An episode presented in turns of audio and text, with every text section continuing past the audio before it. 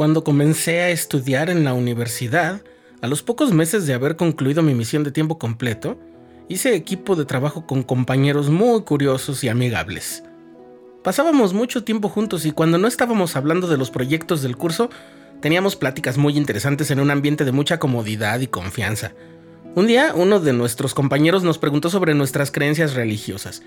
Todos los integrantes de ese equipo teníamos en común nuestra fe en Jesucristo, aunque de diferentes congregaciones o iglesias. Entonces, aquel mismo compañero nos preguntó qué era de nuestras religiones o creencias lo que la distinguía de las demás. Mientras todos estábamos realzando el hecho de que era más lo que teníamos en común, como la fe en Cristo, al acercarse mi turno me preocupé por encontrar la manera más adecuada de hablar del sacerdocio. Estás escuchando el programa diario, presentado por el canal de los santos de la Iglesia de Jesucristo de los Santos de los Últimos Días.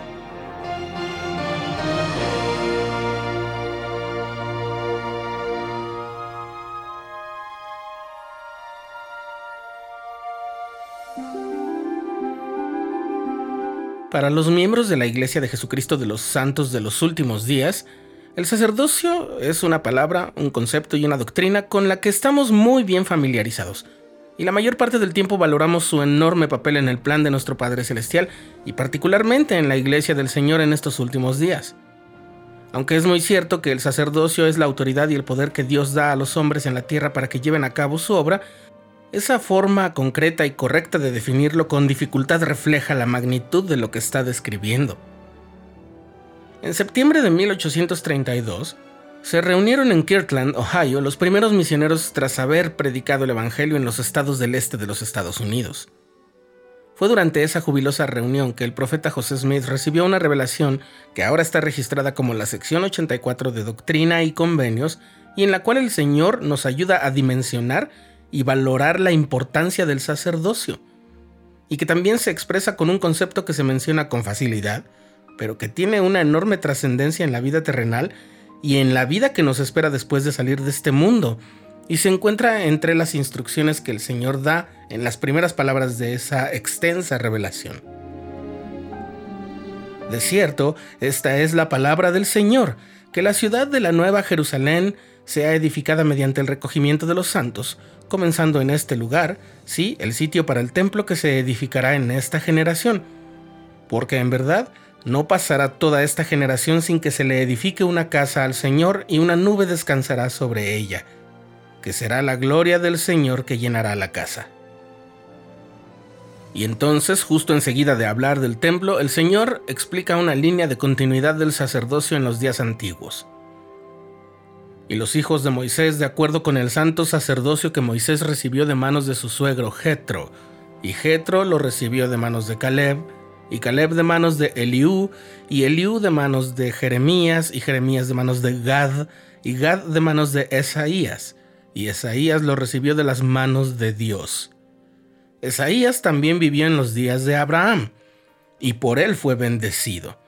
Y Abraham recibió el sacerdocio de manos de Melquisedec, que a su vez lo recibió por medio del linaje de sus padres hasta Noé, y de Noé hasta Enoc, por medio del linaje de sus padres, y de Enoc a Abel, que fue muerto por la conspiración de su hermano, y quien por mandato de Dios recibió el sacerdocio de manos de su padre Adán, el primer hombre. Y este sacerdocio continúa en la iglesia de Dios en todas las generaciones, y es sin principio de días ni fin de años. Y el Señor también confirmó un sacerdocio sobre Aarón y su descendencia por todas sus generaciones. Y este sacerdocio también continúa y permanece para siempre con el sacerdocio que es según el orden más santo de Dios. Hasta ahí la cita de Doctrina y Convenios, sección 84. ¿Por qué el Señor describió con detalle esta línea de continuidad en el sacerdocio justo después de hablar de la edificación de un templo a su nombre? El sacerdocio, en tanto autoridad, es un concepto relativamente fácil de entender, dado que sin esa autoridad no se puede actuar en el nombre de Dios ni hacer su obra. Pero aquí el Señor explica lo que el templo tiene que ver con el sacerdocio en tanto poder divino. dice el versículo 19. Y este sacerdocio mayor administra el Evangelio y posee la llave de los misterios del reino. Sí, la llave del conocimiento de Dios. Así que en sus ordenanzas se manifiesta el poder de la divinidad. Y sin sus ordenanzas y la autoridad del sacerdocio, el poder de la divinidad no se manifiesta a los hombres en la carne. Porque sin esto, ningún hombre puede ver la faz de Dios, sí, el Padre, y vivir.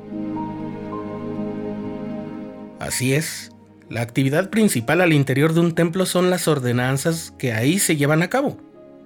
Por eso el templo es mucho más que un sitio de paz, devoción y aprendizaje, lo cual también es, pero si solo fuera eso, ese santuario no tendría gran diferencia de otros que existen dentro y fuera de la iglesia. No recuerdo muy bien cómo expliqué a mi compañero de la universidad lo que distinguía a nuestra iglesia de las demás religiones cristianas que estaban representadas en ese equipo de trabajo. Solo recuerdo que expliqué muchas cosas y de pronto me pareció que estaba hablando demasiado. Pero desde hace algún tiempo, cuando me hacen la misma pregunta, ¿qué distingue a tu iglesia de las demás religiones o creencias? Siempre comienzo a hablar del día de mi boda y mi sellamiento en el Santo Templo.